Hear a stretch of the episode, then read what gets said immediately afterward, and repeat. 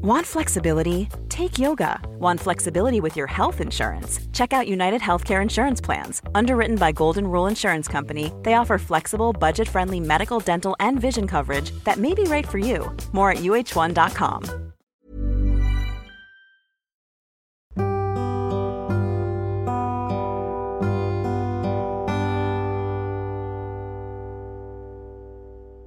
Amigues, amigas, amigos, bienvenidos a este espacio llamado Vida Prana. Estamos nuevamente reencontrándonos su queridísima María Barrera, mi queridísima también, y su servidor Jorge Medina para una octava entrega ya en este proyecto que nació alrededor de octubre del año pasado, 2021. Y bueno, pues hoy vamos a tocar un tema que rima con fuerte, bastante fuerte, que es la muerte. Pero ¿cómo estás, María? Qué gusto. Estoy muy feliz, muy contenta de que volvamos a compartir cabina y espacio, mi querido George. Oh, sí, hacía Oh, falta. Sí, digo, tuvimos nuestras ediciones especiales, este solo mode de solistas. Digo, fueron situaciones de fuerza mayor. Sí, pues la vacación Sí. y el descanso. Nos turnamos, ¿no? Sí. La vacación, la Se rascada vale. de ombligo, de pancita. Se vale. Que ya otra vez estamos acá en el ritmo de no, no, espérate. Que Ay, sí, pero lo esto". extrañaba, ¿eh? Sí, sí se extrañaba. Bueno, no sé qué opinan los que nos escuchan, pero eh, extrañaba mucho compartir, pelotear ideas de la vida y el universo contigo. Sí, sobre todo, pues eh, suceden cosas muy mágicas cuando rebotamos aquí las ideas entre los dos.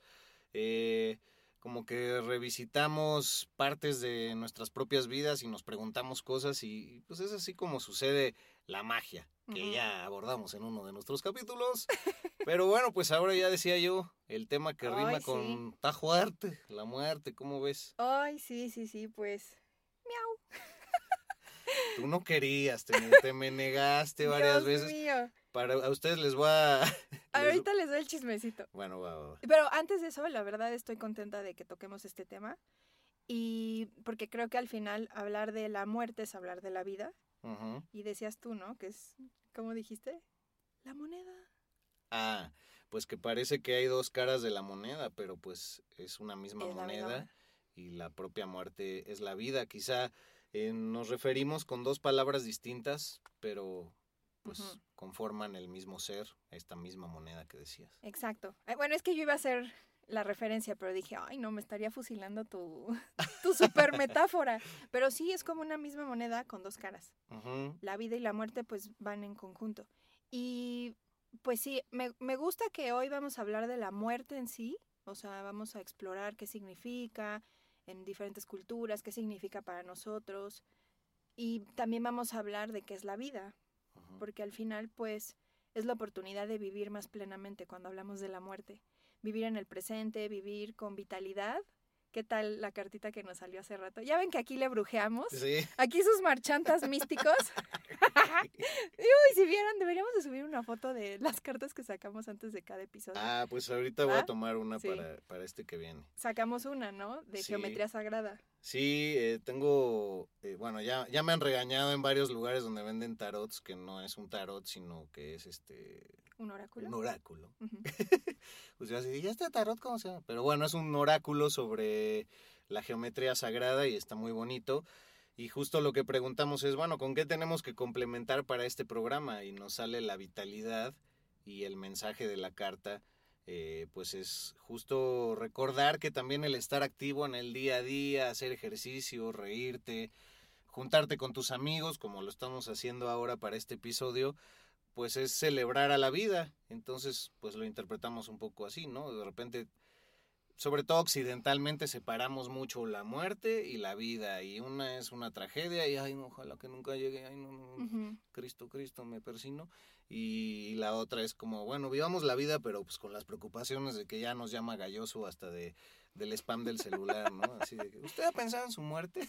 Sí, pero que se vayan de este episodio con ganas de, de esa vitalidad que hablabas, de sentir más ganas de estar aquí, de disfrutar cada momento, porque al final creo que cuando nos preocupamos por el futuro, porque al final preocuparnos por la muerte es por algo que no ha sucedido, eh, estamos en un estado de ansiedad constante, porque es una incertidumbre que, pues, que no cesa, no termina nunca. Entonces, eh, la invitación va a ser pues que disfrutemos el presente, vivamos con esa plenitud, con esa vitalidad. Y les vamos a dar los cómo, sí, Claro, al final del episodio. al final y poco a poco de repente se nos cuela uno Sí. por ahí por debajo de la puerta, pero sí complementando esto último que decías, pues ya lo hemos dicho en otros episodios, ¿no? Vivir con esta culpa del pasado y sobre todo lo que decías, la ansiedad del futuro, pero generalmente la ansiedad del futuro es nuestra necesidad de control y hasta la muerte queremos controlar como sea, ay, no sabes que yo que me muera en mi cama tranquilo, que no Claro.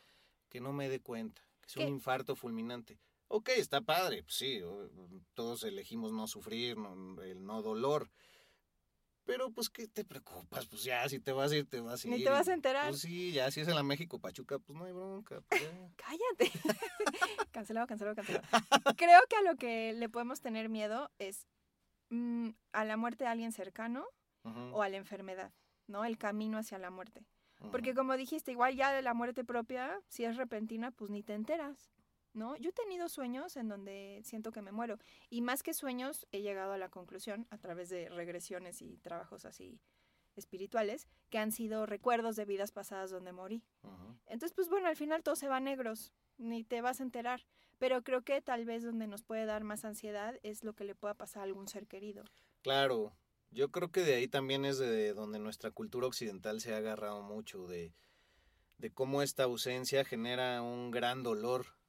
Pero yo a partir, y perdón que sea autorreferencial, pero de muchas pérdidas de este pues familiares cercanos y también de muchas mascotas, tengo un sentir muy positivo por la muerte. Incluso cuando falleció mi abuela paterna, dicen que por ahí después de que partes, de que pierdes la vida, aunque bueno, las expresiones se quedan cortas, tardas como uno o dos días en ya trascender a, pues al, no sé cómo decirlo, pues al infinito, al... a que Otro plano de otro plano. Y ahí tal cual también yo pude percibir que, que tal cual mi abuela hasta se echaba un yupi de tan feliz que estaba, ¿no? Y, y nosotros nos quedamos con esa añoranza, con esa melancolía, pero hay que pensar que, que el punto más álgido de la vida es la muerte. O sea, es como haberte graduado de, de todo lo más bello. Y también que cuando estamos en vida, pues pensar en la muerte es restarnos tiempo que no tiene sentido, porque en la vida es justamente donde podemos desarrollar el camino hasta, hasta nuestra mejor muerte, nuestra mejor desaparición, digamos. De hecho, em, como tratando de entender cuándo surge la muerte como movimiento de energía, porque al final es un movimiento de- del estado de conciencia, en, en la creación, o sea, cuando Dios, el creador, la fuente, la conciencia única, la Pachamama, como le quieran llamar, eh, decide experimentarse en infinitas posibilidades, al ser eterno o eterna esta energía, determina pues que la muerte va a generar ciclos, va a generar eh, como estos pequeños episodios para entenderse y para aprender de sí misma. Y entonces a nivel ya álmico, que es lo que nos compete, la muerte permite que evolucionemos en el nivel del alma. Entonces, pues decíamos en otros episodios que puede que no crean en las reencarnaciones. Los invitamos a que se, se queden por un momento pensando que sí existe eso, O véanlo desde donde la ciencia lo ve, ¿no? La energía no se crea ni se destruye, solo se transforma. Ándale, también puede ser visto como, como algo más científico. Entonces, si somos eternos y la muerte nos sirve para ir subiendo de nivel o ir aprendiendo a nivel álmico, pues entonces al, al contrario, es un regalo, porque eso nos permite tener un inicio, un fin. Ese nacer y ese morir nos da, todo una nos da toda una trayectoria de aprendizaje. Claro, y es un regalo que muy probablemente nos dimos a nosotros mismos, no somos ajenos a él, Sí. ¿no? Ahora, sí, se oye muy bonito y muy romántico todo esto. y ahorita me, hago- y me voy a escuchar durante este episodio súper experta. Y es que, claro, a nivel racional mental lo tengo muy entendido, espiritual, súper entendido. Pero cuéntales, pedos, cuéntales cómo me fue. O sea, No, pues es que sí, Sí. pues andabas pataleando, no querías. van dos veces que me, que me dices que toquemos este tema. Dos veces. La primera dije, bueno, pues está bien, todavía no, no es tiempo, no Ujú. nos sentimos preparados, bueno, órale. A mí me emociona mucho y el caso contrario, pero en la misma moneda, pues es el de, el de María, que, que la última vez que le dije que ocurrió hace como dos semanas, me dijiste, no, yo creo que en unos tres, cuatro meses ya estaría bien. Por ver, decir algo. Voy a explicar por qué, porque se me hace que varias personas pueden conectar con mi sentimiento. Sí, claro, y es lo importante, es el valor que también le acabamos viendo, ¿no? El, el tomar cada uno Sí. esta postura. Pero sí, porfa, explícalo. Mira, para empezar, es un tema que me inquieta desde niña, ¿no? O sea, yo veía películas que tuvieran que ver con fantasmas, espíritus, planos, dimensiones, o sea, por ejemplo, amé sexto sentido y dije, sí, claro, por supuesto, yo sé que hay otras cosas que no podemos ver. Ujú. O sea, siempre he tenido esta fascinación por cosas esotéricas, místicas, pero que hablan de diferentes planos de existencia o de conciencia. Sin embargo, debo de confesar que en mi trabajo terapéutico, pues he descubierto que en vidas pasadas sufrí mucho, por pérdidas, por duelos. Entonces, no, no entendía hasta qué grado había sufrido por duelos y pérdidas, porque, a ver, paréntesis, obviamente en todas nuestras vidas pasadas hemos tenido duelos, obviamente. Sí, sí, con las de una vida. Exacto. Ahora imagínate vidas acumuladas, pues miles de duelos. Pero en particular yo sentía que había ciertos duelos que tenía de vidas eh, que no me permitían avanzar en esta. Entonces, bueno, en efecto, hace, hace poco estuve en una ceremonia de ayahuasca, bueno, tomé ayahuasca Ujú. Y en el viaje de la ayahuasca sané una vida pasada donde estaba en un duelo, pero era un duelo que yo no había dejado ir. Era como, hagan de cuenta que lo que, lo que yo veía y percibía era que yo no podía soltar a esa persona, porque ya no iba a haber más historias, ya no iba a haber más, ¿Era un familiar tuyo o era una pareja? o- era una pareja, Ujú. y ya no iba a haber nada cercano, bueno, no, no cercano, más bien ya no iba a haber nada que construir, ya no había historias que crear, ¿no? Entonces era el fin de la creación de cosas, de emociones, de episodios, de todo, ¿no? Entonces, em, pero te estoy hablando de estas vidas pasadas, o sea, es como que alguien puede decir, bueno, ¿y qué tiene que ver una vida pasada con esta? Bueno, hay veces que hay como estos eh, choques, choques emocionales o, o golpes al alma tan fuertes que de alguna forma se fragmenta o, o se fisura el alma y pues eso, aunque vayas pasando por vidas, lo vas jalando, ¿no? Claro, a mí me gusta verlo como que las vidas, eh, más allá de si fuimos humanos de este plano o de otros o de otro tipo de humanoides, pues la vida también occidentalmente estamos muy acostumbrados a verlo de que línea del tiempo, línea recta, ¿no? Y yo creo Claro. que la, la línea del universo es justo como un, un caracol, como dicen algunas culturas mayas. Eh, la espiral de un caracol es el camino al corazón y entonces se escribe en espiral y si atraviesas a veces una línea en, en esa espiral, pues se tocan varios puntos de varias vidas y creo que tiene que ver con lo que dices, es donde se resuelve ahí un nodo, ¿no? Padrísimo, lo dijiste increíble. De hecho, claro, no es que sea lineal. Los campos de las vidas pasadas están abiertos. Bueno, no deberían de estar abiertos en este momento, pero a veces abrimos sin querer, conectamos con esas vidas pasadas. Y puede haber razones por las cuales se abren esos canales, ¿no? Eh, sobre todo cuando hay que sanar algo que ya no es sostenible a- para tu alma. Entonces, en mi caso, en la ayahuasca, al ver esa información de la cual yo no era consciente, pude liberarla, pude soltar, o sea, el duelo que no pude cumplir o no pude terminar en esa vida me estaba ya como perturbando en esta. Entonces, bueno, la, el asunto es que lo que sentí fue muy fuerte, sentí mucha tristeza, sentí... Pero bueno, el mensaje que me daban mis guías y, y este ser que estaba en, en este viaje era como, pues es que este, este no es el fin, va a haber más historias. De hecho, Claro, algo se libera y empieza algo más. y me dijeron justo eso, me dijeron, tienes que vaciarte, tienes que soltar, tienes que abrir espacio en tu corazón, porque si no, no puede haber creación, no puede haber cosas nuevas. Si tú estás bonito. ocupando con dolor y con este aferre a no dejar ir, pues estás ocupando energía vital para poder estar en este presente viviendo con mayor plenitud. Entonces fue Qué muy fuerte. bonito. Gracias por compartirlo, porque tampoco es cualquier cosa. No, no es cualquier cosa. La verdad es que ya lo puedo contar porque ya, ya lo digerí, integré, procesé. Pero bueno, total que aún con eso, cuando me dijiste del tema, dije, ay no, George, estoy todavía Sí, digiriendo, sí, estoy sí. digiriendo lo que me pasó en la ayahuasca, güey, no mames. Y tú así, bueno, dijiste, órale, chido, y lo dejaste ir, pero te tengo una noticia. bueno, esto tú ya lo sabes, pero para los demás, Sí. este, en febrero voy a ir, sabes, ¿no? Voy a ir a Egipto a un viaje con Matías de Estéfano y vamos a ir a hacer trabajo planetario. Muy interesante. Gracias de antemano también. servicio social Sí, no colectivo para todos mis panas del mundo. Sí, lo vamos a ir a hacer para, para activar, para mm, fortalecer la red de conciencia, la red que, que cubre al planeta Tierra. Y vamos a hacer meditaciones, entre ellas vamos a hacer una activación abajo de la pirámide de Keops. Wow. Va a estar bien chido. Y por cierto, no es comercial, pero sí, súbanle, hay lugares. Si alguien quiere venir, todavía hay lugares, quedan pocos, pero bueno. El punto es que eh, parte del trabajo que tengo que hacer ahí me asignaron a un grupo de, somos como 1500 personas, a un grupo de 33. Y ese grupo de 33 nos tocó el tema de la muerte. Pero cabe señalar que esto fue después, toc, otra vez. esto fue después de que tú me hablaste del tema. Ajá. Entonces dije, oh por Dios, me está llamando por todos lados. y luego me tocó hacer unas meditaciones con dioses de, de Egipto y me tocó Osiris. Y Osiris, pues es el dios de la muerte, es el dios del más allá, de la resurrección. Entonces, miren, por eso estoy aquí. Ya, si yo, ¿Por si yo no pude, de ahí arriba ahora sí, ¿qué, qué más necesitas? Oye, y hablando, no, sí, sí, está cañón. Acepto, dije, sí, Dios, sí, guías, sí, universo. Pero qué acepto. bonito. Es un reflejo también del, pues, de lo que aquí hemos compartido y demás, que pues hay que escuchar esos llamados, ¿no? Y hacerles, hacerles caso y dar ese paso al vacío. Totalmente. De hecho, vamos a retomar alguno de los comos de, de episodios pasados. Les decíamos que cuando tengan señales del universo, tómenlas, escuchen. Fíjense, ay, sí, estoy orgullosa de mí, ahora Sí, que lo yo estoy también, poniendo así. mucho.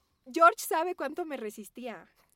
Mis amigos sabían cuánto yo, o sea, cuando vi que nuestro grupo era el grupo de la muerte para, para el viaje de Egipto, es más, hasta nuestro guía, eh, nuestro coordinador nos dijo, chicos, les tocó el tema más difícil de las 1500 personas. Entonces, cuando, cuando la vida les manda mensajes tan contundentes, confíen. Aquí estoy, no sé qué va a salir de este episodio, pero por algo me está tocando trabajar esta energía y confío. Claro. Y es que es importante también ver en qué se refleja en otro ámbito. A veces nos aferramos mucho a, ay, no, es que cuando se muera mi abuelita, mis papás, bueno, no puedo ni imaginar lo que es, lo que pueda hacer que se te muera una criatura, un hijo, eh, cuando pues todos suponemos que lo normal es que primero se vayan los padres. Y, e incluso con los animales, digo, yo soy súper adoptador de perros y gatos y ya me ha tocado que partan tres de mis perros y dos de mis gatos. Entonces, dos de, dos de mis perros y, dos de mis gatos. Y, y, pues ha sido muy fuerte, eh, pero también me he dado cuenta que es cierto que de repente, pues lo que se dice de que a, ve- a veces los perros y los gatos son capaces de alargar su propia vida con tal de no dejarnos solos porque sienten esa ansiedad nuestra y e- ese, ese vacío que van a dejar, que alargan su vida y luego ahí está el perrito de esos que ya no tienen este dientes y se les sale la lengua y ya parecen muertos en vida. Y pues los gatos todavía más, ¿no? O sea, también los animales tienen una facultad muy mágica de absorber males y quizás hasta enfermedades o entes que nos están circundando y pues de repente les toca irse. Entonces, a mí con mis mascotas me ha tocado, mi última mascota que partió se llamaba Eugenia y era una perra hermosa, grandísima, como labrador, con Rottweiler, eh, no sé, los que la conocieron la amaron porque era súper cariñosa y súper besucona y se fue relativamente a los 10 años de edad, pues joven, ¿no? Los perros grandes mueren antes que los chiquitos, pero bueno, entonces yo desde inicios de ese año, 2020, ya empezaba a sentir y pensaba mucho, no, cuando se vaya Eugenia, ¿qué voy a hacer? No, tal, tal, tal. Y faltaban meses, ella mu- murió en mayo y Mm. desde enero, febrero yo ya tenía eso rondándome. Y decía, pero ¿por qué? A mí, a mí la muerte me gusta. Entonces luego entendí que era un aviso y que quizá ella también con su energía me estaba avisando que tenía que partir. Eh, compartía vida también con otra perrita que todavía tengo, que se llama Rita. Y, y curiosamente una semana antes de que muriera, yo entendí el mensaje, me paré frente a ella, la acaricié y le dije, mami, cuando tú te tengas que ir y sea tu tiempo, Oh, yo lo acepto.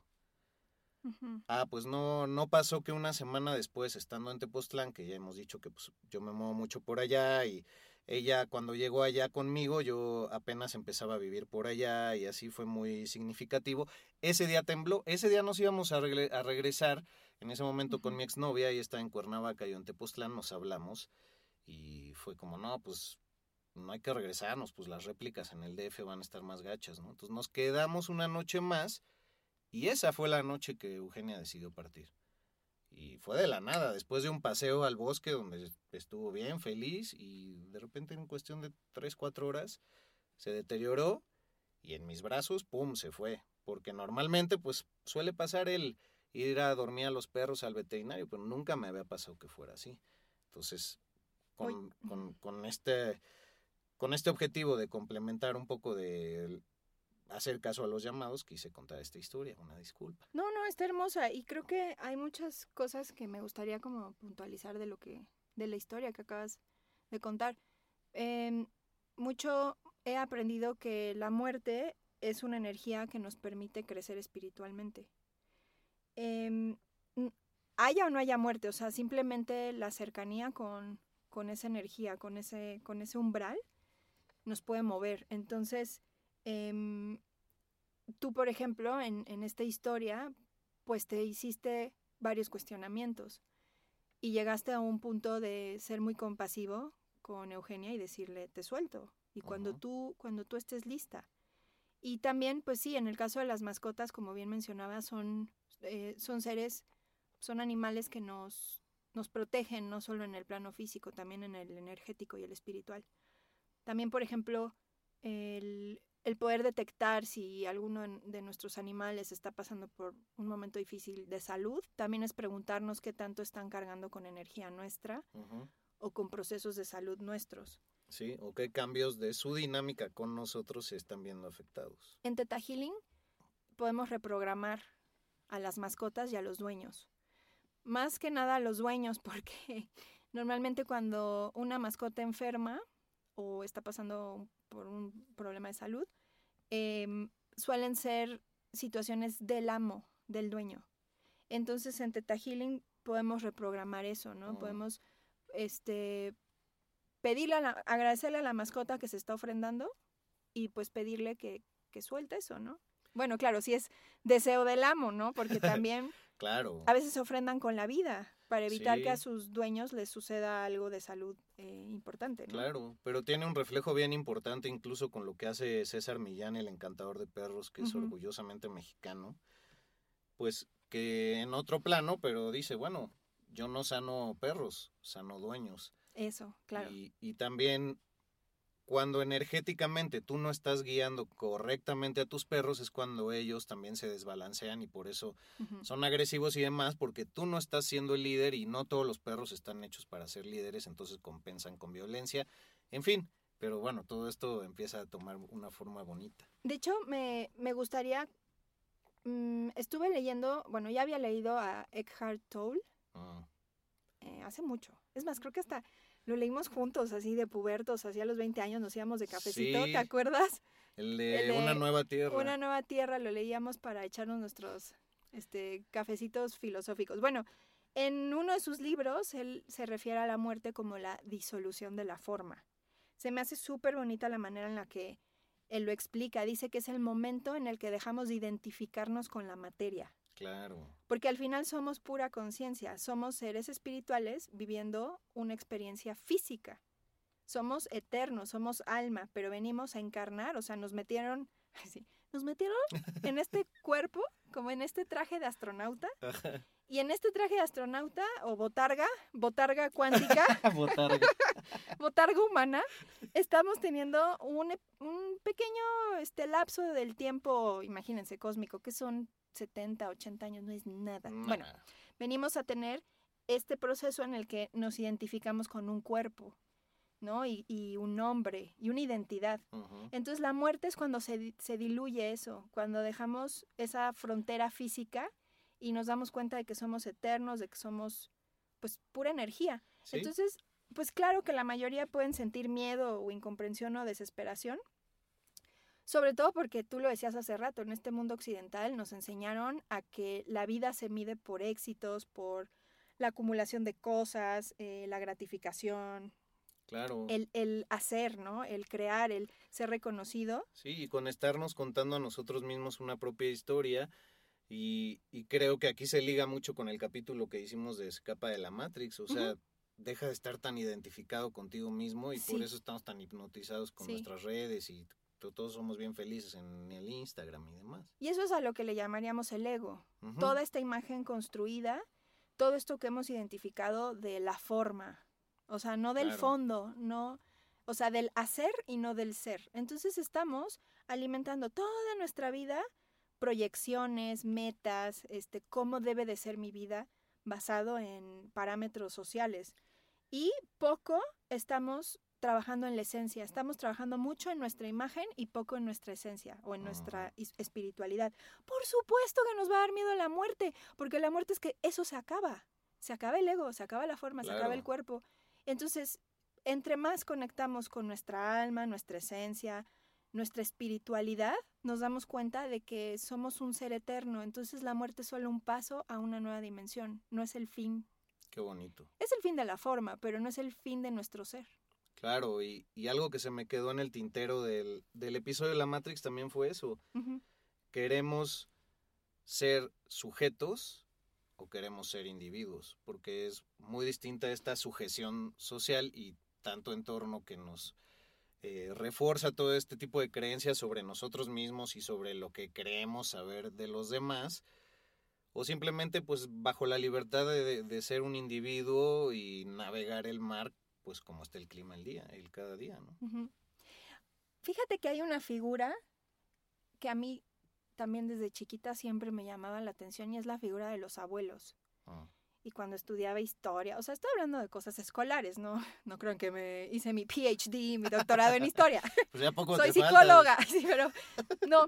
Pero em, la figura de los abuelos en las tribus, o sea, al final, Ah, eh, aquí en el presente, digamos, aquí en, en sí. la manera en la que nos referimos a los ancianos, Tiene un término bonito que es elder. elder. Y ese que, o sea, sé que es anciano, pero bueno. Pues sí, son como los, los sabios, los Ah. guías.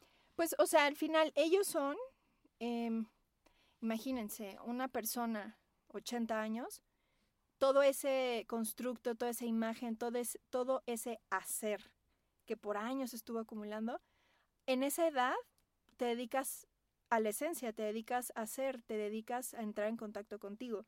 Entonces, digamos que en las culturas antiguas, y muchas en la actualidad también, los veneran, veneran a los abuelos porque ellos representan una dimensión espiritual, ellos representan quienes ya se están Depurando. despojando, deshaciendo el cascarón de, de la imagen, de la forma, y se están preparando para, para el ser, para el trascender, y pues en ese sentido el, el llegar a un nivel de conciencia diferente y aceptarlo. Por eso eran los sabios de, de estas tribus y, y por eso eran a los que se les confiaba el conocimiento, la guía del pueblo, de Qué la bonito. comunidad, del colectivo. Pues un poco también pensemos en eso. Todos vamos para allá, bueno, un poco antes, un poco después, pero pensemos en que el trabajo en esta vida tiene que ser disfrutar el presente y vivir en esencia, vivir en el espíritu, vivir adentro del corazón. Si no, estamos desperdiciando aliento en algo que, como estos memes de cuando alguien se muere no se va a ir con sus millones de, de dólares Sí. al otro plano. O sea, Ay, pues, salvo los egipcios. Ay, sí, que los egipcios, dato cultural. Ajá. Bueno, esto no, no es que sea ninguna sorpresa, pero para ellos la muerte era lo más importante. O sea, trabajaban toda su vida física en planear su vida después de la muerte. Esperando ese momento. No manches, o sea, em, eh, preparaban todo, todo, toda la indumentaria, todos los adornos, todo, todo lo que iba a ver en su tumba, lo iban acumulando en vida y lo iban preparando porque, pues bueno, o sea, a través de hechizos rituales, sus tumbas, este, su, o sea, em- el embalsamamiento, embalsamamiento, así. o sea, el que los mamificara era necesario para que pudieran entrar al reino de la vida eterna. Entonces allá la veneración a la muerte, al- el culto a la muerte, es entendido como una puerta que se tiene que atravesar y ya. Y es una puerta que todos vamos a atravesar. Entonces es mejor irnos enamorando de la idea de que la vamos a atravesar en algún momento, disfrutando la vida presente para que cuando crucemos nos vayamos en, en expansión álmica y no en miedo y contracción. Totalmente. Qué bonito. Y es que también creo que en nuestra cultura está muy. se está volviendo muy gacho cómo tratamos a los adultos mayores. ¿Te quedaste con eso? Sí. Sí, Sí. Y, y, y a lo que voy es que en las culturas orientales sí siguen todavía, eh, pues, valorando muchísimo los tesoros de una vida en décadas trascendida de la gente. Y a lo que quiero llegar es que con mi otra abuela, primero hablé de la paterna, ahora con la materna, cuando más conecté con ella fue en sus últimos años de vida, que yo tenía 24, 25 años, y platicábamos un montón y a mí me encantaba hacerle preguntas, porque pues de repente ya agarramos el chip este de, no, pues siempre platica las mismas historias. Adelantándome a los comos, aprovechen a la gente que sí está presente y háganle preguntas sobre su vida que quisieran saber, como si pudieras haber cambiado algo, pero no por un bien personal, sino por algo de tu entorno que hubieras hecho. ¿Cuál fue el mejor viaje que tuviste en tu vida? Este, ¿qué idioma te hubiera querido, qué idioma hubieras querido aprender? Este, ¿te faltó te faltó tener mascotas, te faltó tener más amores, te faltó ¿qué? Drogarte, no sé, pero este es- eso es muy bonito y aquí pues sí empezamos a verlo como un obstáculo de no, pues la abuela pues, sirve para que nos cuide a los hijos y digo, pues está bien, es muy un cuidado muy amoroso, pero pues si se puede que al asilo y lo demás y pues ya hay un cierto abandono y eso también entristece eh, el alma ajena, ¿no? Oye, quiero contar dos cosas de esto que dices. Que no se me olviden. La Ah. primera es, tengo una tía que le mando un saludo, se llama Lorena, eh, que me explicó, ella es terapeuta, trabaja con códigos sagrados y, y uf, tiene un bagaje ahí de terapias interesante. Eh, ella me explicó que cuando encarnamos o en nuestro contrato de alma, elegimos tres fechas de, de posible trascendencia. Entonces, em, nuestra alma, conforme va viviendo, claro, en un nivel superior de conciencia, dice, oh, se acerca la fecha, ¿estoy listo? No, todavía tengo cosas que hacer. Ah, Y se sigue. eso nunca lo Y se va la segunda y se sigue, y ya la tercera es cuando ya se va. Si pensamos en esto, es que me encanta cuando tomamos hipótesis como verdad solo para sentir, o sea, para ver qué se siente. Sí. Supongamos que esto también es verdad. Imagínense entonces la sabiduría del alma de alguien para, dentro de las tres fechas, ir diciendo aquí sí, aquí no. Entonces también cuando alguien trasciende, pues hay que respetar que su alma eligió irse en ese momento. Entonces también ahí cuando tú hablabas del control hace rato, soltamos el control de querer, no quiero que se vaya esta persona. Es respetar su sabiduría álmica, su sabiduría superior, por algo se está yendo en ese momento. O por algo se está quedando más tiempo alguien después de que, no sé, batalla contra una enfermedad terminal y la libra. Y por algo igual le toca a quien le toca estar en el lecho de muerte de la gente también. Sí. Y por eso decía que la muerte también es una oportunidad de crecimiento espiritual. Cuando alguien trasciende, tenemos esa oportunidad de hacernos estas preguntas filosóficas. Por supuesto que el duelo es natural, porque aunque podamos ser iluminados espirituales, el Dalai Lama, estamos encarnados en un cuerpo con emociones. Y sentir y vivir emociones es parte del chiste de estar aquí. Entonces no estoy diciendo, ustedes ya se graduaron en entender qué pedo con la muerte, entonces ya no lloren. No, el duelo se tiene que vivir y son fases Claro. naturales del cuerpo, de la, de la psique. Pero también es un momento que si lo vemos con esta otra óptica de hacernos preguntas y decir, ¿por qué este familiar decidió irse ahora? ¿Qué me tenía que enseñar ahora y no después a mí y a mi familia? ¿O por qué este amigo o amiga? O sea, hacernos como una pregunta de desde la soberanía del alma del otro. Te respeto, entiendo, nada más quiero entender por qué ahora. Claro. Y es que también me llega eh, un poco esta frase y es, por más que una vela se esté extinguiendo y ya le quede poca cera, aún así puede prender otra vela. Entonces, no digamos, no, pues ya andan las últimas. O sea, algo puede dejar en ti. ¿Y a qué voy? Que esta abuela de la que platicaba también, mi querida Finita, le decían Josefina, eh, eh, pues cuando se muere me toca estar ahí a mí y a mi mamá. Bueno, en, en el proceso en que estaba trascendiendo.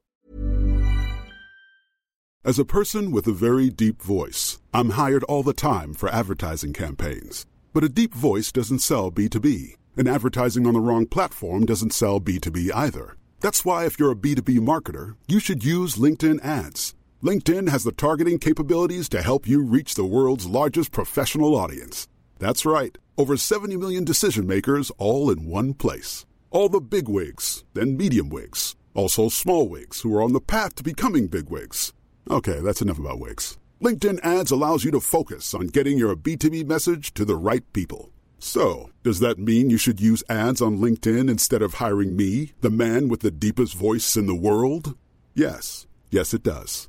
Get started today and see why LinkedIn is the place to be to be. We'll even give you a $100 credit on your next campaign. Go to linkedin.com slash results to claim your credit. That's linkedin.com slash results. Terms and conditions apply. A lot can happen in the next three years. Like a chatbot may be your new best friend.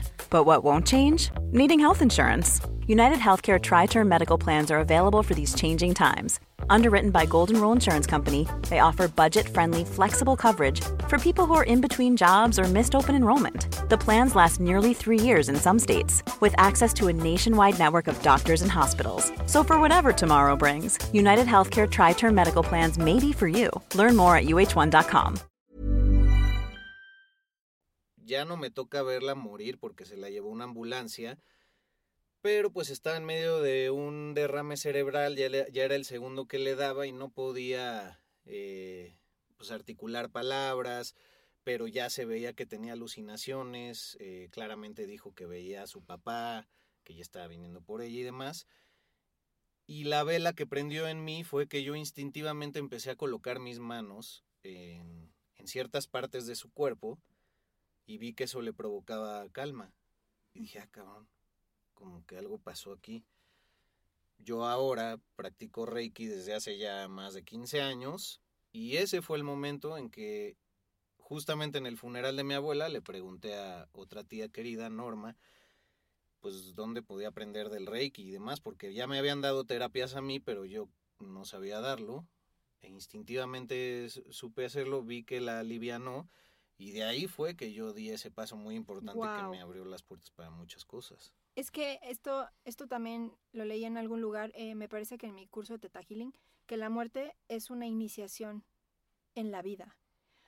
Sea la muerte de alguien cercano o la enfermedad de alguien cercano, la, la muerte inminente o la muerte ya concretada, son estas, estos sucesos que te permiten a ti evolucionar, te permiten mirar a la vida.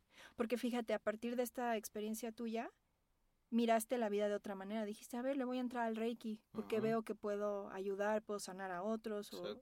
Entonces, fíjate, la muerte te trajo a ti más vida, te trajo a ti más conexión, más vitalidad. Entonces, em, leía también por ahí que em, sí podemos contactar con personas en otros planos que ya trascendieron. Sí, no se van del todo. Y eso es bien bonito darse cuenta. Sí, O sea, que puedes seguir en contacto. sí, A eso me refiero. es un, es un poco complejo el tema, pero Sí. así no, como tratando de resumirlo, o sea, sí hay un periodo cuando alguien trasciende que su alma se está elevando. ¿no? Y es cuando le cantamos a Cal y le cantamos mantras y, bueno, dependiendo de la religión, es, el, eh, es lo que hacemos después de que la persona fallece. Bueno, sí, porque en otras culturas ya ves que las plañideras para que lleguen a llorar y demás. Pues pero sí, no, pues, hay de todo. sí. Y pues bueno, el, el asunto es que digamos que la pulsión colectiva, o sea, sea cual sea la cultura, es hacer un ritual posterior a que alguien fallece. Sentimos que hay una necesidad de acompañar a ese, a ese ser. Exacto, sí nace esa necesidad. Entonces, hay veces que las almas no, no se van al otro plano. Y ahí podemos tener eh, almas errantes, almas cambiantes, almas que, digamos, están como entre dimensiones. Eso pasa mucho, es muy común. Sobre todo cuando hay experiencias de muerte traumática, literal, el alma no sabe que ya murió el cuerpo, entonces están como perdidos Mm. álmicamente. Sí, dicen que eso pasa mucho con los que mueren en accidentes. así. Exacto. Eso, eso es tema para, Sí, para un episodio más como, bueno, pero hay que tomarlo en Sí. cuenta. pues. Y luego están los que ya se van totalmente a la dimensión no física, que es como la conciencia Abraham, que la mencionamos creo que en el episodio 1, que es esta conciencia multidimensional que nos trae conocimiento, si quieren googlearlo, conciencia Abraham. Eh, este, esta conciencia nos habla de la dimensión no física, que es esta dimensión en donde los seres nos expandimos en amor, en conciencia pura, y donde sentimos, vemos y percibimos la totalidad. O sea, la famosa unidad la percibimos con claridad y con intensidad, y somos puro amor. Y nosotros aquí, desde este plano terrenal, podemos contactar con los seres que trascendieron y ahora son pura conciencia y puro amor. Sí podemos hacer ese contacto. Em, y digamos que lo podemos hacer cuando nosotros, en este plano, bajamos resistencias. O sea, la razón por la que no podemos contactar con otros planos y dimensiones, independientemente de con quién queramos conectar, es porque nos resistimos. Nuestro sistema de creencias nos, nos hace dar un paso atrás y, y literal nos no queremos confiar o no queremos dar eso como verdad. Entonces, sí, nos resistimos. Y esas resistencias, el famoso yo no creo, no creo que eso sea posible, no creo que eso este, sea legítimo. Pues ese, ese sistema de creencias solito nos impide poder conectar. Entonces, bueno, hay, hay personas que se dedican a canalizar como mediums o como, sí, como canalizadores, seres de, otros, de otras dimensiones, seres queridos que están en otros planos ya de conciencia. Digo, si lo van a hacer, nada más háganlo con, con alguien que sí sepa cómo, ¿no? O sí, sea, típico. Y nos pueden preguntar por aquí, por supuesto. Típico que, que, todo lo que recomendemos aquí, pues siempre hay que buscar con quién, con quién hacerlo. Pero bueno, el punto es que esta persona o este terapeuta que nos puede ayudar a conectar con esos planos, lo que hace es ablandar nuestras resistencias. O sea, para que nos podamos mostrar receptivos al amor, ¿no? Entonces tú por el simple hecho de ir con alguien que te dijeron que contacta con seres de otro plano de conciencia, con gente que ya trascendió. Ya estás soltando. Eso, tú ya estás como más este flojito y cooperando y creyendo que eso sí es posible. Entonces, pues nada, o sea, eso nos hace estar más receptivos al amor y poder recibir los mensajes. Y de hecho, em, parte de por qué me resistí a este episodio, al tema del episodio, es también pues porque para mí ese tema de los medium ha sido bien fuerte en mi camino espiritual. Mi tatarabuela era medium em, de la época de Alan Kardec, que les sugiero que vean una película en Netflix. Ah, sí, muy buena. Que se llama Kardec, con K y con C al final. Eh, Alan Kardec eh, fue un académico que estudió de manera científica el contacto con otro, con seres y espíritus de otras dimensiones. Y que era un eh, escéptico era un empedernido al principio. Sí, y pues, pues acabó convenciendo porque en París se volvió muy famoso las mesas espiritistas. Las mesas, ¿cómo se dice? Como que giran, mesas giratorias espiritistas. Ah. Eh, finales del siglo XX estaban, no, 19, 19, 19 finales, 1800. Eh, estaban en, en, París estos lugares, estos clubes, en donde la gente iba, se sentaba alrededor de una mesa, se agarraban de las manos como en el típico, como la típica imagen, imagen cliché de cómo es esto, y contactaban espíritus. Y Alan Kardec lo estudió, así súper científicamente, entrevistó a miles de mediums, generó varios libros, pueden buscar los libros, existen, el libro de los, el libro de los espíritus, el libro de los medium, y mi tatarabuela estudió eh, todos los libros de, de Kardec. De hecho, ah. hasta vivió en París o estuvo en París una época y se empapó de todo esto. Y mi, abuela, mi tatarabuela hacía eso aquí en México, daba esas sesiones. Y además se llamaba María. Ah, Entonces, honrando a mi tatarabuela, que en sesiones de biodescodificación salieron cosas muy fuertes de mi conexión directa con ella, pues para mí ha sido un camino de aceptar mis propios dones como medium sin miedo, porque claro que me había dado miedo al inicio. O sea, sentir como que había espíritus y almas errantes y todo lo que mencioné, pues aquí no le va a sacar de onda. Al final son como velos entre planos, o sea, el plano este en el que estamos y otros planos, que los velos o estas, estos límites se, se disuelven un poco, entonces podemos percibir más fácil. Pero al final está hermoso, aquí estamos vivos y encarnados y hay otros, otras formas de energía y del ser en donde no hay un cuerpo físico, pero sí existen en esencia. Entonces, eh, visto así como desde ese lado muy amoroso, me dejó de dar miedo el tema. Wow, no, pues déjame complementar un poco que también, como parte de estos comos que se deslizan por debajo de la puerta antes del final, eh, con las canalizaciones y con los mediums siempre hay una confirmación. Y creo que algo bueno de la película de Kardec es que queda eso muy subrayado porque hacen las mismas preguntas a distinta gente y, y canalizan casi con frases y palabras idénticas la respuesta. Entonces esa es una gran confirmación. A mí hace poco, con el papá de un amigo que falleció el año pasado, eh, pues de repente me pasó canalizar algo ahí y una frase que yo canalicé es los aires de cambio siempre son hermosos. Por ahí va la frase, no la recuerdo tal cual, y cuando se la mando a mi amigo me dijo, ah, pues ¿qué crees? Que mi tía antes que tú también escribió esa misma frase cuando se comunicó con mi papá. Entonces, ya aquí Guau. estamos desnudando todas sí, nuestras sí. vivencias y capacidades, pero siempre hay una confirmación, entonces estén atentos a las señales, a los símbolos y también pidan esas confirmaciones, como si esto tiene que ser así, que no me quede duda, que me quede clarísimo, bla, bla, bla, y así es, y así pasa, Oye, me gustaría abrir un tema final, por favor. eh, porque fíjate, veo que ya hablamos de eh, la muerte vista como alguien cercano. Hablamos de la muerte propia, ¿verdad? Y me gustaría como ahora hablar de qué significa la muerte pero sin morir. Uy, como de una relación. Ay, Sentí como de, esto es como tema de Jodorowsky. Vamos a leer las líneas del ano. No, El collar del tigre. No, este. Es que mira, esa es otra chamba que he traído en estos últimos meses y también razón por la cual, razón número 893, por el cual no quería el tema de la muerte, pero aquí estoy compartiendo con amor. Pues es que sí hay otros lutos. La muerte de uno mismo, pero de, un- de una parte de uno mismo, Uh, ahí, bueno, más bien me viene el concepto del duelo, ¿no? del duelo. Tal, tal cual es muertes con el pasado de uno mismo, es tal cual un duelo. Ah, ya, ya, ya, ya te Un entendí. combate, o cuando este, rompes con una pareja o así, pues también estás en duelo. Exacto. Y yo he trabajado también para... ¿Qué significa esto de una parte de uno que muere? Pues sí, puede ser el fin de una relación, el fin de un trabajo, mudarse de un país, de una ciudad, cambios fuertes donde uno siente que, que se pierde la identificación con quién éramos o una parte de nosotros se pierde.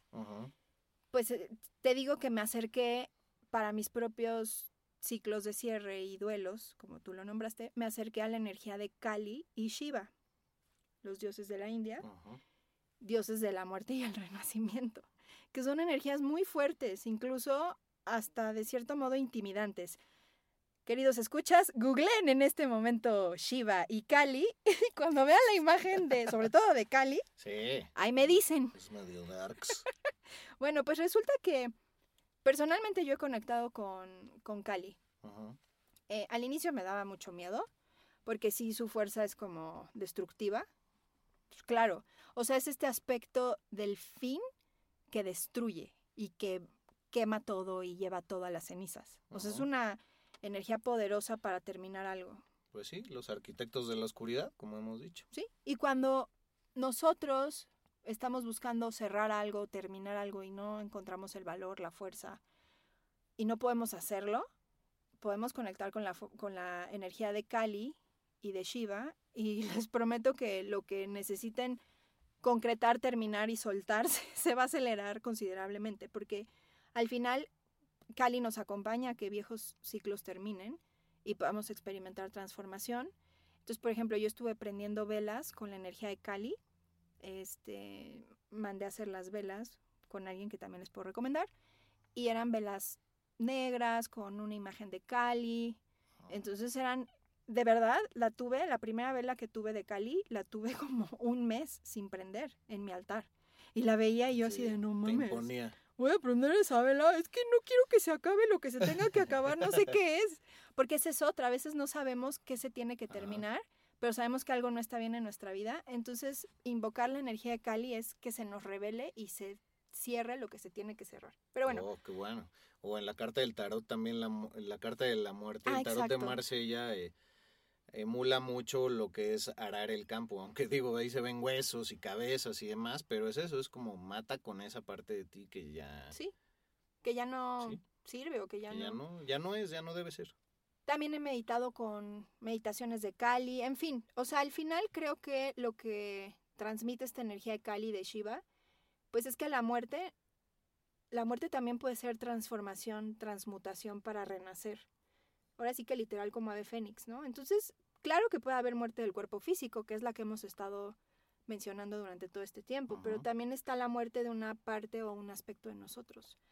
Y pues ahí las preguntas de reflexión son, siempre hay algo que tiene que morir de nosotros. ¿Qué parte Sí, ahorita tiene que morir? ¿Qué cosas ya no nos sirven? y en estos tiempos está muy cañón eso también. Uf, nos, nos estamos deconstruyendo y, y recreando y reintegrando. Entonces, ¿qué cosas ustedes sienten que son viejas u obsoletas en su realidad? Y puede ser trabajo, amistad, relación, pasatiempo, hábito. Todo eso que sientan que ya está viejo y que tal vez no han encontrado la fuerza para dejarlo ir, para cerrarlo, para matarlo, que es bien fuerte decirlo, pero para matar ese aspecto de ustedes, pues bueno, al final pueden conectar con estas energías y sentir que la muerte en realidad es una oportunidad para dar paso a, a una nueva realidad, para que ustedes puedan crear algo nuevo, para vaciarse, porque no puedes crear, no puedes crear sin, sin vaciarte, sin morir. Entonces, bueno, necesitamos a veces experimentar muertes de partes de nosotros para impulsar el cambio y dar a luz una nueva, un nuevo aspecto de nosotros, ¿no? Si no, Qué hermoso. Si no, el no morir es no soltar, es no avanzar, es no... Sí, y va a doler, pero y a veces hay un cierto aferre, pero es importante no tomar esos cierres de ciclos desde la mente, porque le vam- vamos a alimentar esta identidad con nosotros mismos y este drama, el cual ya estamos medio acostumbrados. Entonces, desde el corazón y pues sí, con esa actitud de, de guerrero, pero de guerrero positivamente y, y ir para adelante con estos métodos que tú dices. Y cuando, cuando sentimos que no tenemos la fuerza o no sabemos cómo, de verdad, apoyarnos de, de deidades que al final lo dijimos en un episodio. Kali, Shiva, este, podemos hablar de otras culturas, Serapis Bey de Egipto. O sea, todos estos seres, deidades, maestros, al final son frecuencias. Ujú. ¿no? Entonces Kali es la, la frecuencia de la muerte destructiva. Entonces, si ustedes no encuentran la fuerza, la destrucción a veces es la mejor fuerza. De hecho, en, en las deidades, eh, las tres deidades principales, eh, Trimurti, Trimurti en Egipto, en Egipto, ay, ¿qué tal? Ya estoy en, en la India, son Shiva, Brahma y Krishna, quien crea, quien destruye y quien perdura. Ah, La energía que destruye, la soy energía muy que crea. de la cultura, cultura india, perdón. No, yo ahí me clavé un poco, pero eh, a lo que voy es que vienen en, en tres, viene esta trinidad, la que crea, la que, la que hace que perdure y la que destruye, Ajá. la que crea y trabajan en ciclos. Entonces, Otra Santísima Trinidad, si lo quieres ver. exacto, exacto. Entonces nosotros nos podemos convertir en momentos de nuestra vida en quienes experimentamos esa trinidad, ¿no? En voy a destruir, órale, chingue su ma, voy a quemar todo y desde esas cenizas voy a resurgir y voy a crear algo nuevo. Guau. y te reinventas, como cuando dicen me reinventé. Eso es, Pues déjame ya casi para cerrar hablar justamente de un, de un proyecto de una cinematógrafa mexicana eh, que se llama Gabriela Reyes Fuchs y su proyecto se llama Dead Soon, así tal cual Dead como muerto, Dead Soon de pronto, S-O-O-N. ¿Y ella qué hizo? Pues falleció su papá y entonces pues le nació, simplemente ella expresa, me nació, no sé por qué, no había razón. Un día estaban las cenizas de mi papá ahí en el cuarto donde estamos reunidos toda la familia. Literalmente me esperé a que se fueran y me robé unas pocas de cenizas. Y dije, pues quiero ver esto al microscopio. Ella sin ser científica ni nada, o sea, dedicándose a la publicidad, a la foto fija y demás. Le pidió a la UNAM que si le dejaba eh, usar alguno de sus microscopios. Le dijeron, no, pues si no eres académica, no, no, no, no lo puedes usar.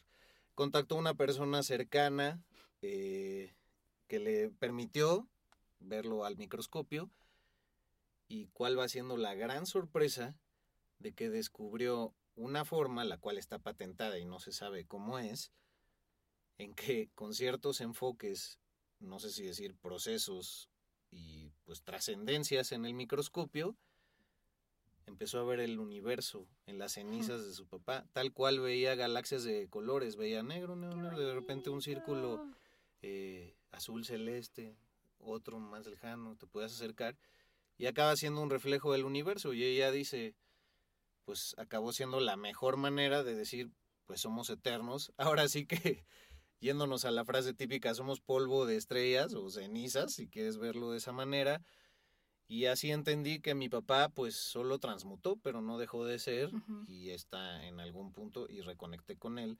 E incluso lo más bonito es que ha hecho exposiciones de eso y también a la gente que ha tenido pérdidas las invita a que lleven a sus cenizas y les regala fotos fijas de, de sus familiares y dice que la mayoría, si no es que el 90% ha tenido el proceso parecido a ella. Entonces imagínate cómo se reveló esta cosa. Hace apenas tendrá un par de años que sucedió esto. Está hermoso. Sí. Qué bonito. Pues sí, al final toda la, la energía se conecta, ¿no? Por algo decían que éramos polvo de estrellas. Sí, muchas gracias a una amiga que me recomendó este tema, Caro Quirarte, que nos escucha y, Uh. y que bueno, en, en un podcast de Encuentro de Mentes, que se llama, Ujú. muy bueno, también les puede gustar. eh, la entrevistan, entonces si quieren, si quieren buscarlo, adelante. Qué increíble. Pues sí, en cuanto a los comos, si quieres ya cerrando. Vamos, adelante con los comus. Tucu, tucu, tun. Voy a empezar así con, con comos muy light, así bien este junior, padawan. no, es cierto. Hay que disfrutar nuestro tiempo en la tierra. O sea, yo siempre, desde otra vez, haciendo referencias a mi infancia, es que sí, mi infancia fue bien psicodélica. Pero desde niña me sentía un poco extraterrestre. O sea, sí veía pelis de, además de fantasmas y cosas así, veía de extraterrestres y me súper clavaba, ¿no? Y este, y quiero que ese sea un tema del podcast. ya va a ser, María, ya va a ser. ya vida extraterrestre, pero el punto es que sentía que literal yo estaba aquí de excursión o de vacaciones en la Tierra. Entonces, a mí me ha servido mucho acordarme que estoy aquí de manera temporal Para disfrutar. para disfrutar, exacto, y para no tomarme las cosas tan tan como serias y tan formales, ¿no? Claro, pues hay cosas que pagar y hay que ir a trabajar y todo, pero los problemas de la vida los veo más ligeros y una gran amiga mía un día me dijo, cuando estés en medio de un problema, tienes que acordarte que tu alma sabía que ibas a tener este problema y que tu alma sabía que lo ibas a resolver y por eso eligió el problema. No te va a meter en un lugar en donde no puedas resolver. Claro, como dicen, uno está- está preparado para confrontar lo que se le está Exacto. presentando. Entonces, emocionalmente ayuda mucho cuando estén en una situación de angustia. Ayuda mucho decir, claro, yo estaba capacitada, preparada, mi alma eligió este reto, lo tomo y lo voy a librar porque porque es parte de lo que necesito para evolucionar. Entonces, pues sientan que su tiempo en la Tierra son unas gloriosas vacaciones. Iba a decir todo pagado, pero no realmente. Ojalá. Pero Dios provee. Dios provee, mientras uno lo crea, más provee, entonces también. Híjole, hay que hacer un otro episodio de, de sobre la abundancia, porque me ha cambiado la vida desde que hice unos ajustes a mi creencia del dinero y la abundancia impresionante. Sí, ese es otro gran tema. La abundancia, el dinero, anotado extraterrestres, el dinero. Todos esos me los propuso antes de la muerte, no crean que es novedad. Es que me acordé En su que- negación. que dijiste Dios proveerá, es que justo el universo siempre te provee, o Dios siempre te provee. Cuando entiendes eso realmente, tu vida cambia Sí. drásticamente. Digo, reacciona también a tus carencias, a tu sentido de carencia que estás proyectando. Exacto. Eso es lo que muchos no entendemos. Oye, qué risa, ya me estás ventilando de que No, ya pues es traía que- como 15 temas antes de la muerte y todos me los bateaste así, home run. Pero está bien padre, para que vean que pues todos les reunimos de repente. Pero bueno, como número dos por parte de su servilleta, pues cambiar el enfoque de cómo nos acercamos a la muerte, abordarlos de- de- de- desde otro lugar, como dirían en mis clases de teatro, ¿no? Abórdalo desde otro lugar, no como Jorge.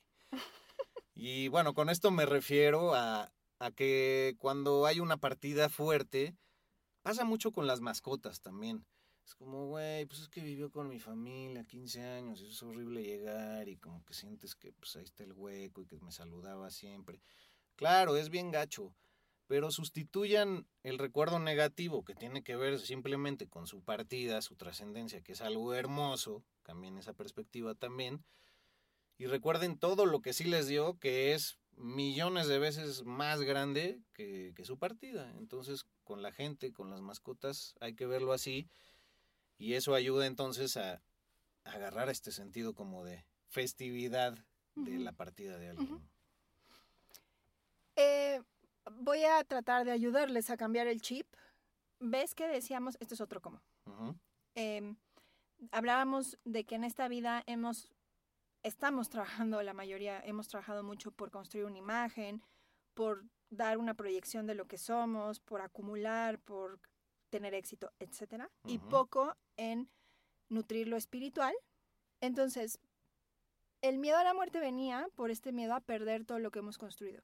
Si ustedes conectan más con lo espiritual y trabajan más en ustedes mismos, van a ver, es muy impresionante, que el miedo a la muerte se empieza a disolver. O sea, para que te des una idea, yo hace cinco años ni de PEX hubiera aceptado este tema. O sea, para mí es un gran avance abrirme al tema. Cinco días. Ya me estaba suavizando, te dije dos, tres veces. Pero Pero no, ya te estoy bulleando. No. El burling.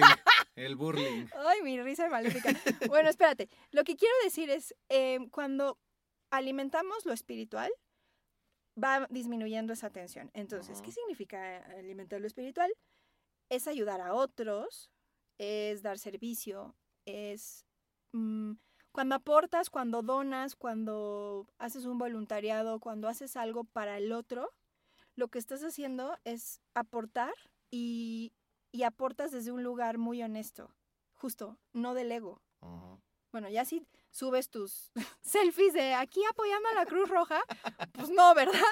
Pero cuando lo haces para ti y por el gusto de, de ayudar a otros, entre más aportas, empiezas a disfrutar más esta vida. O sea, no sé, como que empiezan a, a disolverse las angustias de la muerte, porque estás alimentando una parte de ti intangible para ti mismo que es absolutamente cualitativa y emocional. Entonces, lo que decían varios de mis maestros es que venimos a este planeta a sanar, a aprender, a realizar acciones a favor de los demás, o sea, a favor del planeta o a favor de, de, de nuestra casa, que es este hermoso planeta Tierra. Y muchos han encontrado que a través de ese servicio y a través de ayudar al otro es cuando encuentras tu propósito o cuando encuentras tu misión, que suele ser aquello que te, que te llena de luz, que te llena de paz. Y Te entre, hace vibrar. que- exacto, y entre más luz, más paz empiezas a alimentar en ti, entonces la vibración es más alta y te es más fácil entender que la muerte solamente es un cambio de energía. Ah, qué chulo. Pues otra más. Quitémosle, quitémosle el velo de misterio y de rareza a los niños, de hablarles de la muerte, no, que se murió el abuelo, no, dile que se fue a un rancho y, ay, y a ver si se le olvida. O sea, claro, tampoco los lleven en un velorio porque nunca saben qué loco va a reaccionar cómo y pues eso también se queda en los traumas de los niños, pero háblenles abiertamente de pues de que es parte del proceso de la vida y de todo lo bello eh, que, que aporta y que todo ha nacido a partir de algo que falleció. O sea, toda vida se ha expresado a partir de algo que cayó al suelo y se desintegró. Y no sé si tú recuerdes el primer momento en tu vida cuando fuiste consciente que te ibas a morir. Yo me acuerdo que estaba en el, o sea, me acuerdo dónde y todo, en el cuarto de mis papás, estaba hablando con ellos, no sé qué, y me cayó el 20. Algún día me voy a morir. Y sentí un vacío Sí. horrible que me sucedió todavía un par de, de veces. Y véanme ahora. Ay, sí, no, pero, pero digo, es pues sí, cambiar un poco el enfoque y quizá era porque yo le tenía mucho miedo a esa ausencia que de repente, pues ya la bisabuela ya no está, no, pues que pasó esto, que el otro, y que se murió el perrito, que lo agarró otro perro, bueno, pues... Está, está padrísimo eso. Y de, de que si me acuerdo, sí me acuerdo. De hecho, aparte de mi resistencia al tema de la muerte, es porque yo experimenté en algún momento un problema de salud donde, pues, sí me espanté mucho. De hecho, me operaron del estómago, me operó un oncólogo, pensaron que podía ser cáncer. O sea, fue un Ah, relajo, ¿te Sí acuerdas? Me acuerdo, muy fuerte. Y me empezaron a dar ataques de pánico. Entonces, los ataques de pánico, puf, qué experiencia más desagradable. O sea, es sentir que te vas a morir instantáneamente. Y a partir de ahí me volví ansiosa. Entonces, veía pasar una pipa de gas y sentía que iba a explotar. Iba en el avión y sentía que se iba a caer. Ah, O sea, digamos que mi desconexión con mi corazón y con confiar en la vida me hacía tener miedo a la muerte. Y fueron años, ¿no? Esto es antes de mi camino espiritual.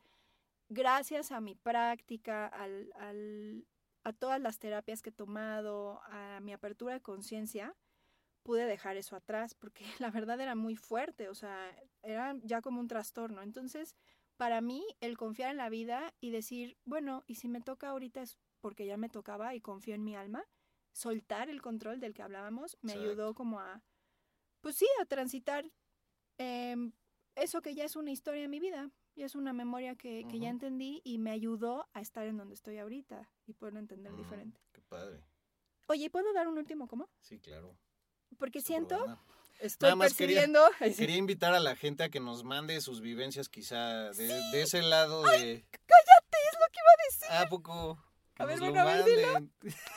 ¡Ay, qué! Sí, mándennos ese cambio de perspectiva o cuándo les cayó ese 20 y lo publicamos ahí en nuestras redes. Wow, George, esto es una señal. Wow. Iba a decir, este, iba a decir que siento, um, hablando de los dones psíquicos, siento que varias de las personas que nos están escuchando han tenido en, en sus infancias o en algún momento de su vida sensación de que conectan con seres de otras, de otros planos, alguien que ya trascendió muy querido para ellos. No están solos, No. no están solos, escúchenos. Eh, les recomiendo que lean un libro que a mí a su vez me recomendó una querida amiga mía que se llama Mariana. Em, ella es eh, terapista, terapeuta de sonido y me recomendó este libro que se llama Hablando con mis entidades. Oh, Y este libro explica, bueno, es- lo escribe, es autobiográfico, lo escribe esta chica, no me acuerdo su nombre, em, hijastra del fundador de Barras de Access, de Access Consciousness. oh. Bueno, ella escribe su experiencia estando con su padrastro cuando creó el método de Access Consciousness y ella explica cómo desde niña había entidades, almas que se acercaban a ella y ella no entendía. Ella sentía que a veces estaba cansada, que oía voces, que veía sombras, pero nunca lo pensó que todos veían eso, nunca lo, lo entendió como que no era normal a los parámetros sociales. Es un libro que les puede ayudar si ustedes han tenido como experiencias paranormales, porque pues, vean el título, hablando con mis entidades, está muy bonito, hay una razón por las cuales, por la cual podemos conectar con esas energías, y este libro es este, pues no instructivo, pero relato que nos ayuda a saber cómo interactuar con otros planos, sobre todo si ustedes ya lo han experimentado. Entonces, no sirve de nada como ponerlo allá en la esquina, en el rinconcito. Eso es una energía que ustedes ya traen. Venga. Y me nace también recomendarles, ya les recomendé la de Kardec. Está una peli que se llama Más allá de la vida, de Clint Eastwood. Mm, Padrísima, muy bonita. Y otra que se llama eh, La fuente de vida, de Aronofsky, Ah, The Fountain. más viajada, pero sí. Eso iba a decir. La de Más allá de la vida y la de Kardec son comercialonas, chidas, palomeras. Ujú. Y la de La Fuente de Vida es para que se fumen un churro y, y se, se acuesten a verla. No, no es cierto. Es más, pues más como cine de arte experimental chingón. Sí, no, pues si Es conocen de mis pelis ya saben. Favoritas. Muy buena. Y también son planos entre la vida, la muerte, el pasado, el futuro, la enfermedad. Ah, qué satisfecho estoy con el tema de hoy. Con lo que logramos. Y bueno, arroba vida-prana para que nos manden esa retroalimentación. Pues la luz y sombra del enfoque que ustedes han tenido con la muerte. Y ya para cerrar, pues mi último como o recomendación. Si han tenido pérdidas fuertes, acérquense a tanatólogos. Eh, también gente que se encarga de cuidados paliativos eh, puede tener muy buenos consejos. Eh, les recomiendo tres libros en esta ocasión. Ya había mencionado para otro capítulo el libro tibetano de los muertos de Padma Sambhava. Y bueno, pues ahí simplemente es un enfoque en donde en estas culturas orientales que tanto renombramos, pues es preparar al alma para las adversidades y transformar eh, pues todo más allá de, de lo evidente, ahora sí que como dirían los Thundercats. Y que también el arte de morir es tan importante como el arte de vivir y ese es como el, el centro alrededor del que gira todo este libro que es milenario y es muy importante en la cultura tibetana. Y eh, hablando de tanatólogos y demás, bueno, pues una psiquiatra que se llamaba Elizabeth Kovler-Ross escribió dos grandes libros que ayudan para todas estas cuestiones del duelo. El primero se llama La Rueda de la Vida y el, orto, y el otro es el orto. ¿eh? y el otro es La Muerte, un amanecer. Por ahí están en Amazon, ya lo chequé. Entonces ténganlo cerca de su corazón el consejo y pues sin más, así yo diría hasta pronto, porque ya vimos que el adiós no existe. hasta otra vida. Ah, no, tampoco. Oye, pues ya, ¿verdad? Pues gracias y gracias a Aldo Follo eh, que nos ayudó con estas bellísimas cortinillas musicales para pues este gran proyecto que amamos. Así es que ya lo saben, el punto más álgido de la vida es la muerte. Adiós.